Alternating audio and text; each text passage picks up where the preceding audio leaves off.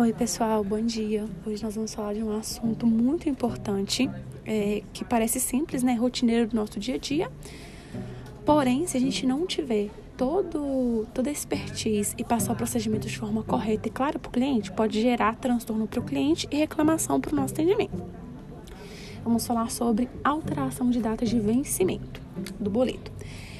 Quando o cliente entra em contato solicitando alteração da data de vencimento do boleto, a gente tem. É, o sistema tem diversas regrinhas e nós devemos passar isso para o cliente, né? Para ele, ele escolher se realmente vai querer seguir com essa mudança ou não.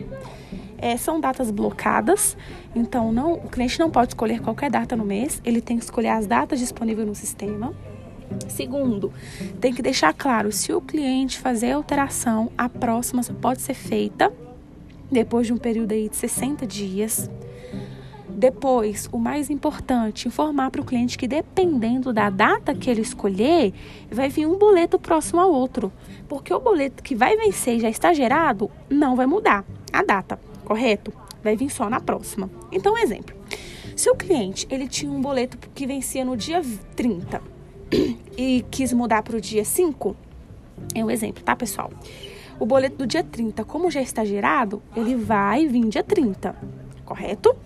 E o próximo boleto, ele já vai vir dia 5, porque a data já vai estar alterada.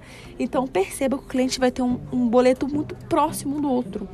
Então, é muito importante deixar tudo bem alinhado para que o cliente não seja é, pego de surpresa depois e abra uma reclamação contra nós, tá bom? Então, eu peço muita ajuda de vocês, tá? Pra gente alinhar isso daí e não errar novamente e não errar em nenhum atendimento. Conto com vocês, bom dia, até a próxima.